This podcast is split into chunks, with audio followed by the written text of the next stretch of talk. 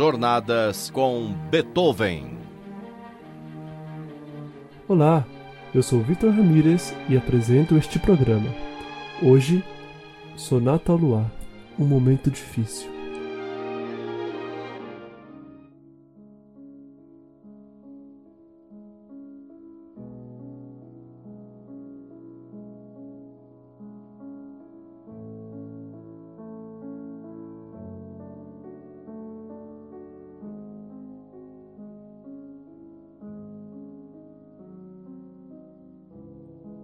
Em 1959, o presidente estadunidense John F. Kennedy disse que crise, em chinês, significa oportunidade.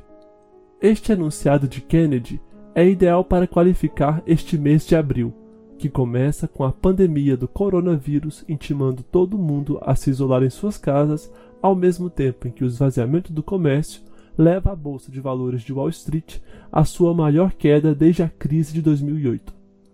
Entre economia e saúde, a tensão social aumenta frente ao discurso de presidentes que fazem pouco caso das recomendações da Organização Mundial da Saúde e também a urgência cotidiana por parte da população, que busca o confinamento. Esta situação se agrava devido à informalização da economia e à retirada de direitos trabalhistas, conforme observa a socióloga Ludmila Abílio. Nesse momento, que para muitos economistas antecipa uma aguda crise mundial, buscamos uma esperança ao falar de Beethoven. Não do Beethoven esculpido em mármore sobre o piano da sala de estar, mas do homem que há 250 anos habitou entre nós e que enfrentou um momento muito difícil que quase o levou ao suicídio. E que seja lembrado como mote para estes dias solitários e tristes. Beethoven não se rendeu. Ele foi à luta e às duras penas venceu, transformando-se completamente e se superando. E foi somente após vencida a crise que Beethoven escreveu as obras mais fundamentais para a história musical do Ocidente. Nosso programa de hoje trata desse momento crítico que viveu Beethoven, de suas causas e de sua solução, todas elas consolidadas em música, a vontade primeira da vida de Beethoven.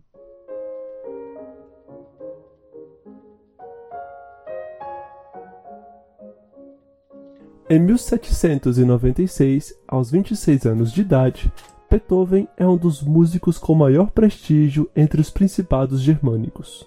Sociável e excelente improvisador, Beethoven deu concertos em cidades importantes como Praga e Berlim. Nessa última cidade, Beethoven chamou a atenção do rei Frederico Guilherme II e chegou a receber deste monarca uma garrafa cheia de luíses de ouro uma moeda cunhada em 1640 em homenagem ao rei francês Luís XIII. Beethoven se orgulhava do tal presente, que era dedicado apenas aos embaixadores. Neste mesmo ano, Beethoven escreve uma cantata para voz e piano chamada Adelaide, que conheceu um rápido e exultante sucesso em Viena, sendo publicada em 52 arranjos diferentes. O sucesso da cantata Adelaide se deve ao seu melodismo fácil e similar às áreas de ópera e também à simplicidade de seu acompanhamento pianístico. Segundo o musicólogo Charles Rosen, Adelaide é uma apaixonante cantata muito influenciada pela ópera romântica italiana. Poderia também ser facilmente confundida com o trabalho juvenil do compositor Vincenzo Bellini. Vamos ouvir então a cantata Adelaide, opus 46, na interpretação histórica de Fritz Wunderlich.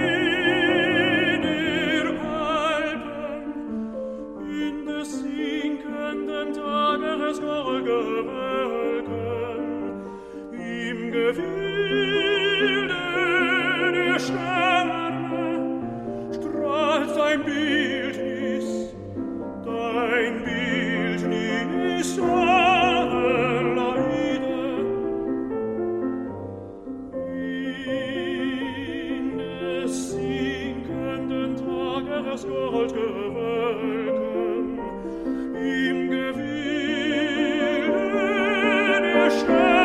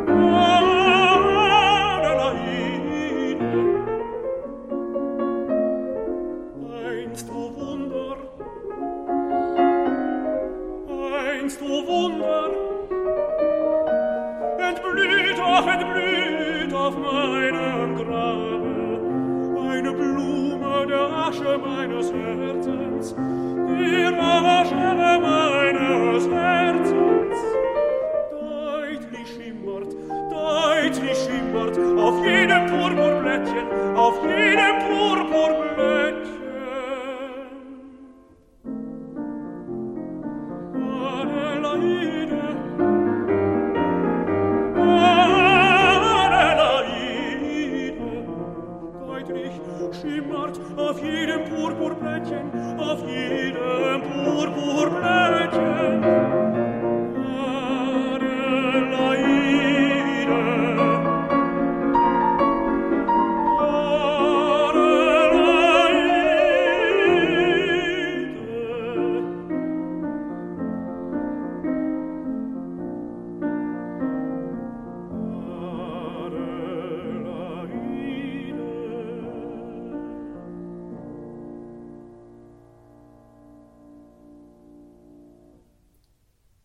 Ouvimos a cantata Adelaide, opus 46, na interpretação de Fritz Wunderlich.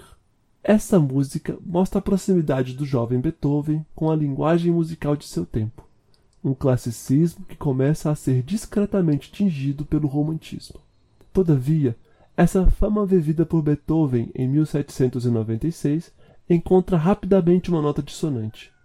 Fischhoff futuro proprietário dos manuscritos de Beethoven, conta a seguinte história, ocorrida após o compositor retornar de uma turnê em Berlim. Em 1796, Beethoven entra em sua casa, coberto de suor durante um dia quente de verão.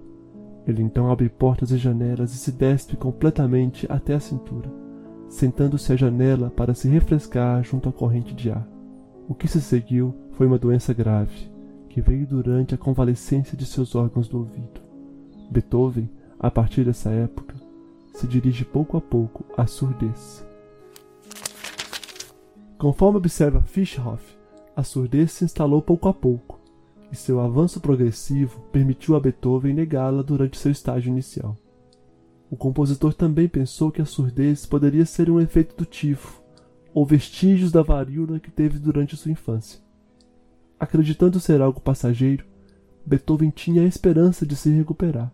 Apesar de não conhecer precisamente a origem de sua surdez, ele sabia que não estava bem e, frente às fraquezas que sentia, escreveu em 1797 no seu diário: Coragem. Apesar do corpo desfalecer sempre, meu gênio deve triunfar. Veja-se meus 26 anos. É necessário revelar este ano o homem acabado. Nada mais deve restar a ser feito. O ímpeto dessa notação de Beethoven está presente em delicadas obras-primas escritas por Beethoven entre 1796 e 1800. Tais obras ainda não têm a grande eloquência que marcará sua segunda fase, iniciada com a Sinfonia Heróica. Ao contrário, elas são notáveis pelo encantamento simples de sua linguagem clássica, despretensiosas como o verso de Keats, que inicia seu poema Endymion. A thing of beauty is a joy forever que significa algo como uma beleza é perene alegria. Nesse período, a música de Beethoven é muito parecida com a de seus contemporâneos. É uma música muito doce e palatável. Como exemplo, vamos ouvir o movimento da sonata Opus 14, número 2, na interpretação de Wilhelm Kempf.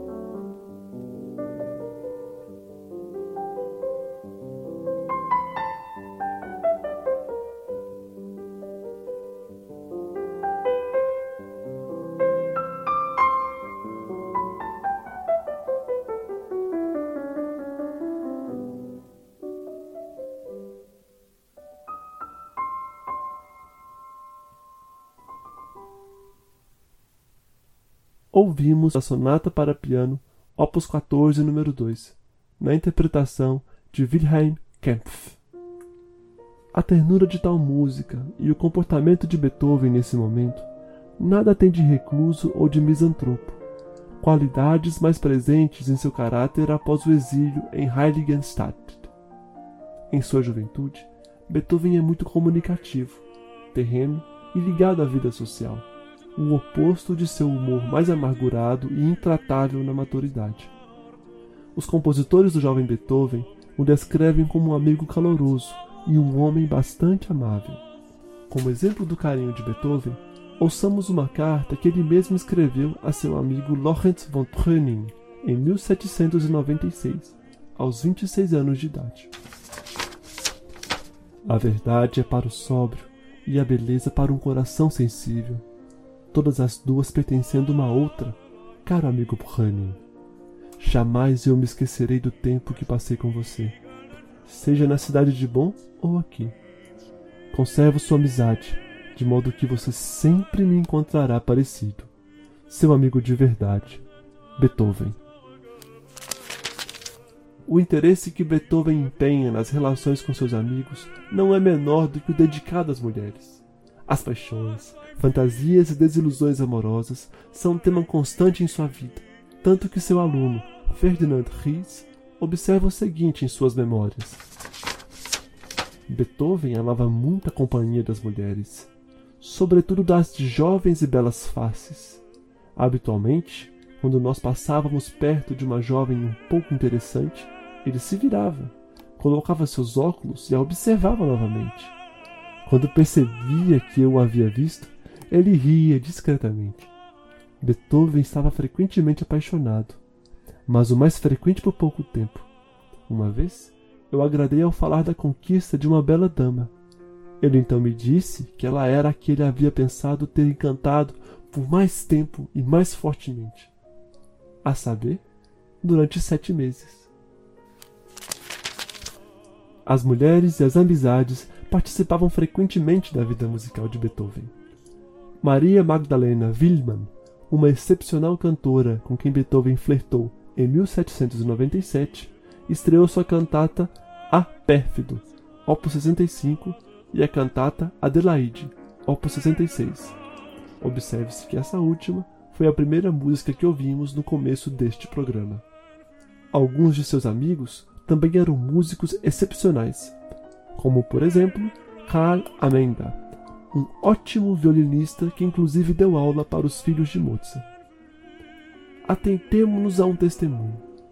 A bela condessa Josephine von Brunswick, aluna com quem Beethoven passava quatro ou cinco horas após as aulas de piano, escreveu em carta às suas irmãs que seu professor Beethoven era um homem amável, cortês e, sobretudo, abre aspas, charmoso, fecha aspas.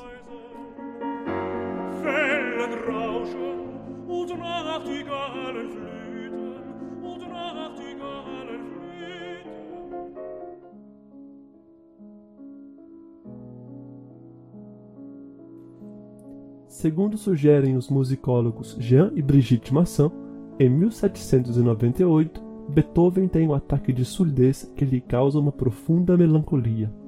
Em resposta a esse momento, Beethoven escreve obras notavelmente emotivas, como a Sonata Opus 10 número 3 e a Sonata Opus 13, que foi nomeada patética pelo próprio compositor. Além disso, a forte amizade com o violinista Karl Amenda diminuiu a tristeza de Beethoven. Ambos faziam música juntos por muitas horas e o caráter bom, simples e franco de Amenda animava Beethoven. Conforme relata Maçã, os dois amigos conversavam bastante em longas caminhadas e passavam tanto tempo juntos que, quando se via Beethoven ou Amenda a sós, as pessoas se perguntavam, abre aspas, horas, mas onde está o outro? Fecha aspas. Mas isso não impediu a surdez de se agravar, e angustiado, Beethoven foi atacado de severas cólicas e dores de cabeça. Essa situação se tornou crítica no ano de 1801, e convencido de que está gravemente doente, Beethoven passa o verão em Schönbrunn, local onde escreve uma triste carta à Amenda. Meu caro, meu bom Amenda, meu amigo do fundo do coração, com uma profunda emoção, com uma mistura de dor e de alegria, eu recebi sua última carta. Pois teu amigo Beethoven vive arrasado, em luta contra a natureza e o Criador. Aliás, eu tenho maldito este último, por lançar suas criaturas ao menor azar, de tal sorte que a sua mais bela floração seja exterminada e desfeita. Saiba, saiba que a mais nobre parte de mim, minha audição, está muito fragilizada. Pergunta se para isso pode haver cura. É necessário esperar. A cura deve estar ligada ao estado de meu intestino. Por este por este eu já estou quase recuperado. Mas os ouvidos serão curados? Eu espero certamente, mas timidamente, pois tais doenças são as mais incuráveis. Ah, que triste vida é a minha! Evitar tudo que me é amado, enquanto que quem eu tenho perto são indivíduos miseráveis e egoístas. Oh, como eu seria feliz se meus ouvidos estivessem em bom estado! Então eu correria em sua direção, Amanda. Mas eu devo ficar apartado de tudo. Meus melhores anos se esvairão sem que eu possa realizar as exigências de minha força e de meu talento. Triste resignação, onde é necessário que eu encontre meu refúgio. Mas seja como for, eu tomei a decisão de superar tudo isso. Porém, como isso será possível? Bem, Amanda. Se em seis meses meu mal se mostrar incurável, eu te dirijo um apelo. Será necessário que tu abandones tudo e que venhas para perto de mim, e então eu viajarei. Minha técnica e minha composição irão sofrer muito pouco desta enfermidade. É a vida social que ela muito me assombra. A tristeza dessa carta nos impressiona por aquilo que nunca imaginaríamos. O horror que Beethoven vivencia durante o crescimento de sua surdez é causado pelo medo de ficar isolado, medo de não poder mais se relacionar com seus amigos naturalmente e assim comprometer sua vida social. Beethoven sabe que a surdez não fragilizaria suas capacidades criativas e dá muita pouca importância ao dano que ela poderia causar à sua reputação como pianista virtuoso e como compositor. Apesar de convencido que será um músico surdo, Beethoven é aterrorizado pela perda da conversa simples com os amigos e principalmente pela vida solitária que seu destino lhe reserva. O estado psicológico de Beethoven é ilustrado por um acontecimento banal, cotidiano, que seu aluno Ries testemunhou. Ouçamos o relato. foi em uma dessas caminhadas vagabundas que Beethoven me deu a primeira evidência da perda de sua audição. Em certo momento, eu lhe chamei a atenção para um camponês que, no meio da floresta, tocava fortemente sua flauta de sabugueiro. Beethoven ficou quase meia hora sem nada escutar, e apesar de eu assegurar mil vezes que eu também não ouvia nada, ele ficou extraordinariamente taciturno e sombrio. Quando por acaso ele estava alegre, era sempre até a alegria mais alucinada, mas isso ocorria raramente. Para aprofundar a melancolia aguda causada pela perda da audição, uma forte decepção amorosa comete Beethoven aos seus 30 anos de idade.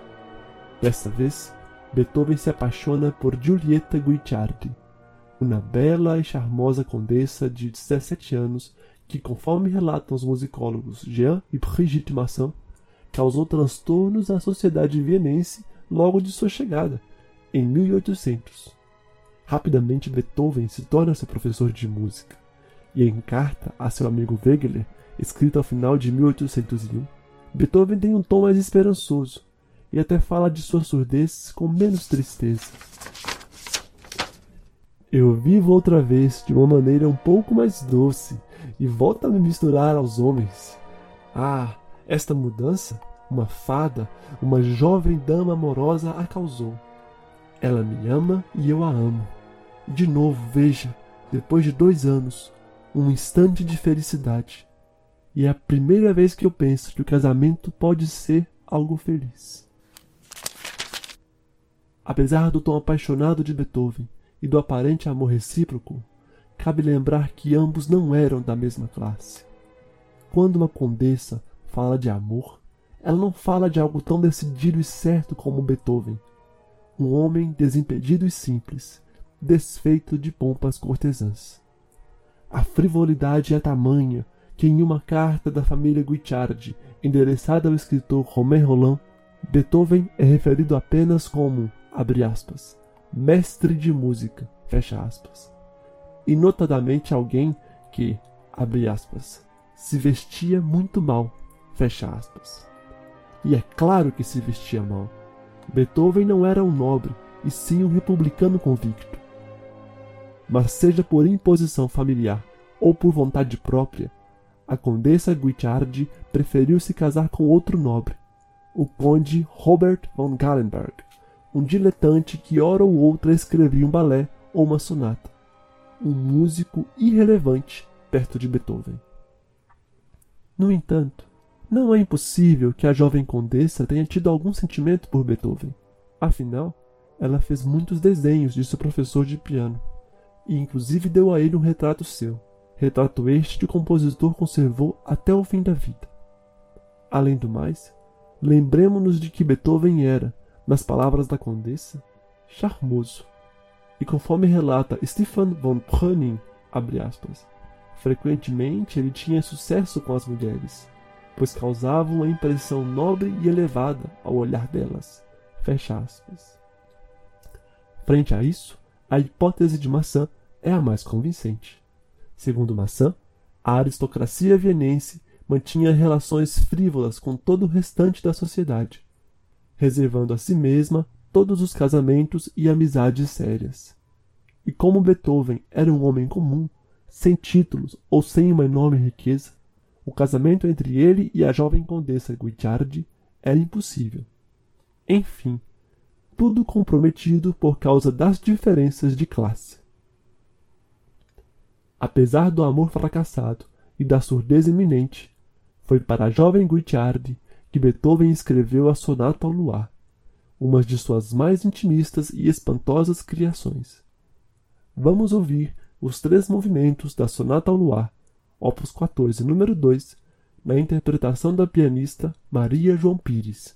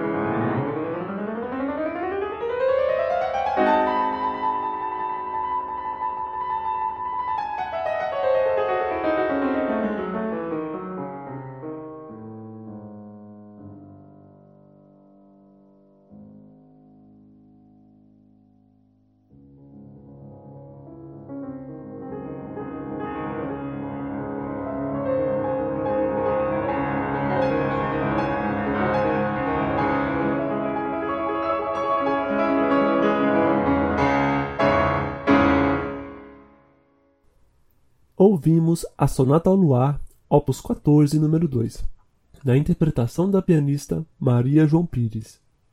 Ao contrário do movimentado alegro de sonata praticado no classicismo, o primeiro movimento da Sonata ao Luar é melancólico, e serenamente seus arpejos continuam por toda a música.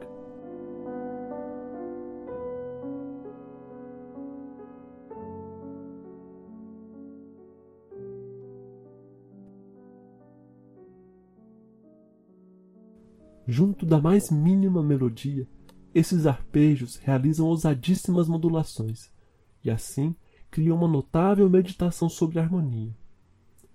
Tais características fazem com que, apesar de escrita ainda no classicismo, a Sonata ao Luar traga muita coisa do barroco, notadamente dos prelúdios de Bach. Curiosamente, em uma carta escrita no mesmo ano de composição dessa sonata, Beethoven apelida Bach de o patriarca da harmonia. Em uma curiosa inversão, o esperado alegro de sonata aparece no terceiro movimento, ao final da sonata. E este terceiro movimento é até mesmo um alegro de sonata bastante tradicional, como se nota em sua construção com dois temas contrastantes. O primeiro é este.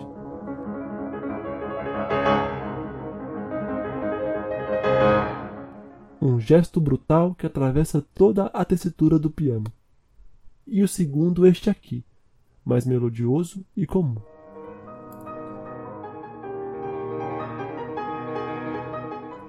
O segundo movimento contrasta com a melancolia do primeiro e com o arrebatamento do terceiro. Conforme indica o compositor na partitura, o segundo movimento deve ser tocado imediatamente após o primeiro, sem pausa.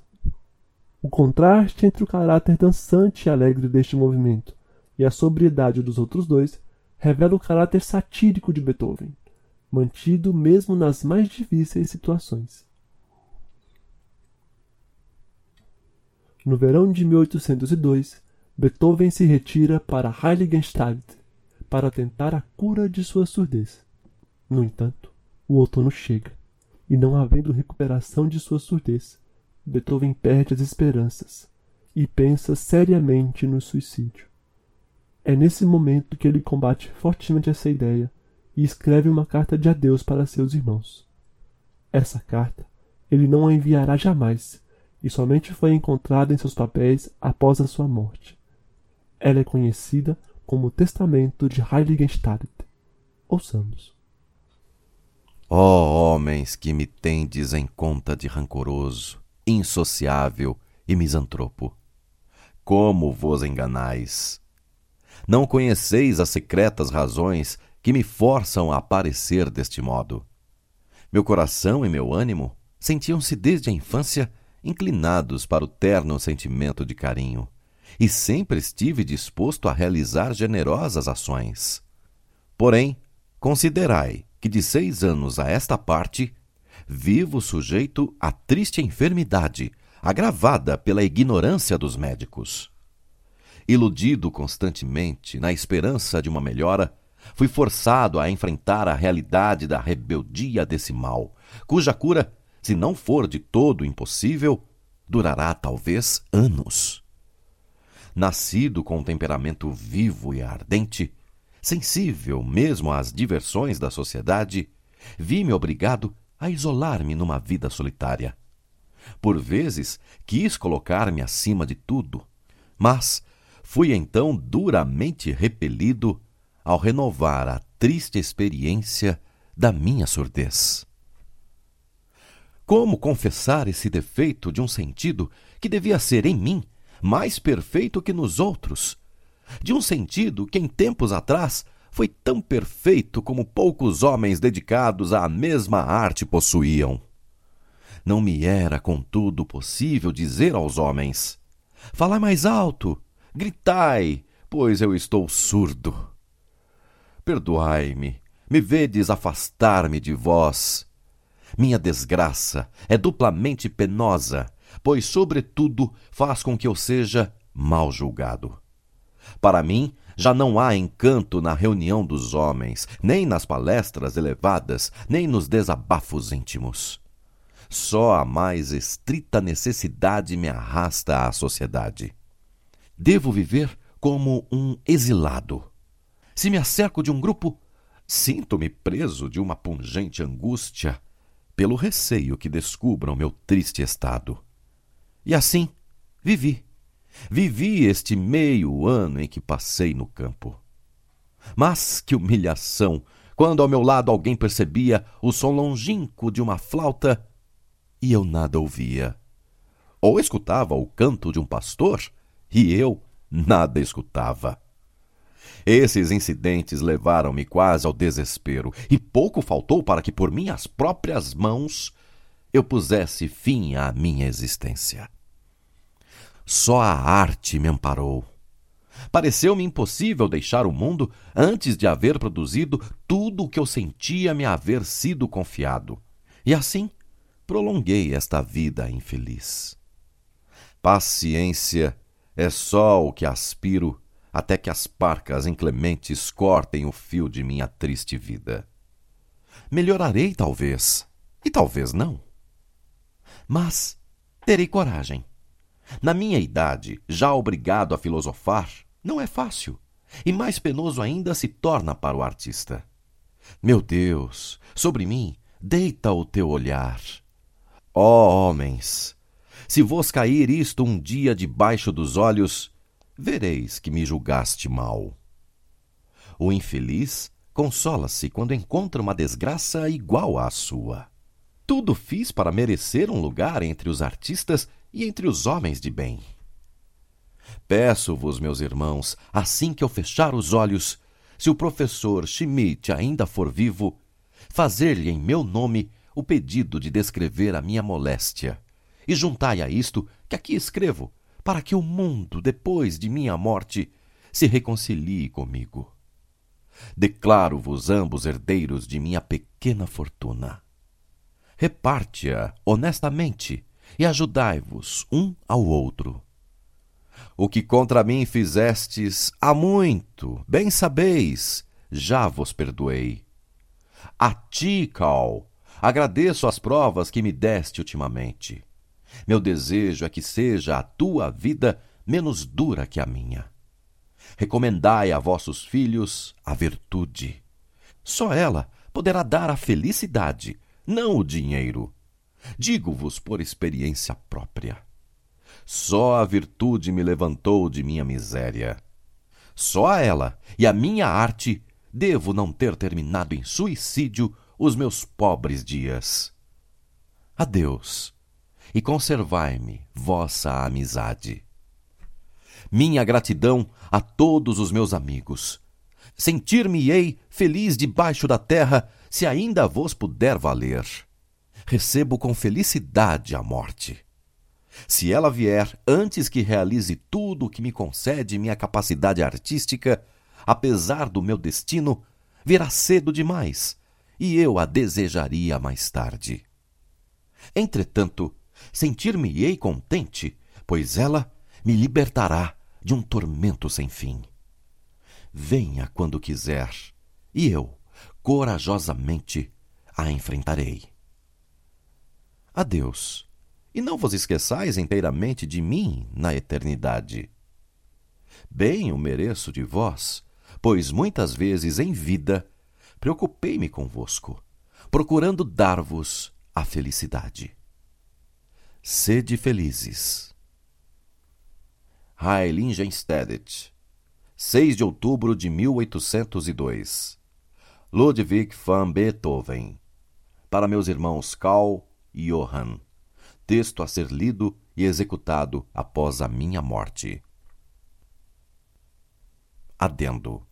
Heiligenstadt, 10 de outubro de 1802. Assim, eu me despeço de ti, e em verdade, com muita tristeza, sim, amada esperança, que eu trouxe comigo quando vim para cá para ser curado, ao menos em parte. Eu devo abandonar-te completamente. Assim como as folhas de outono caem e apodrecem, assim a minha esperança foi arruinada. Mal pus os pés aqui e já me vou. Mesmo a alta coragem que frequentemente me inspirou nos belos dias de verão desapareceu. Ó oh, providência, conceda-me ao menos um dia de pura alegria.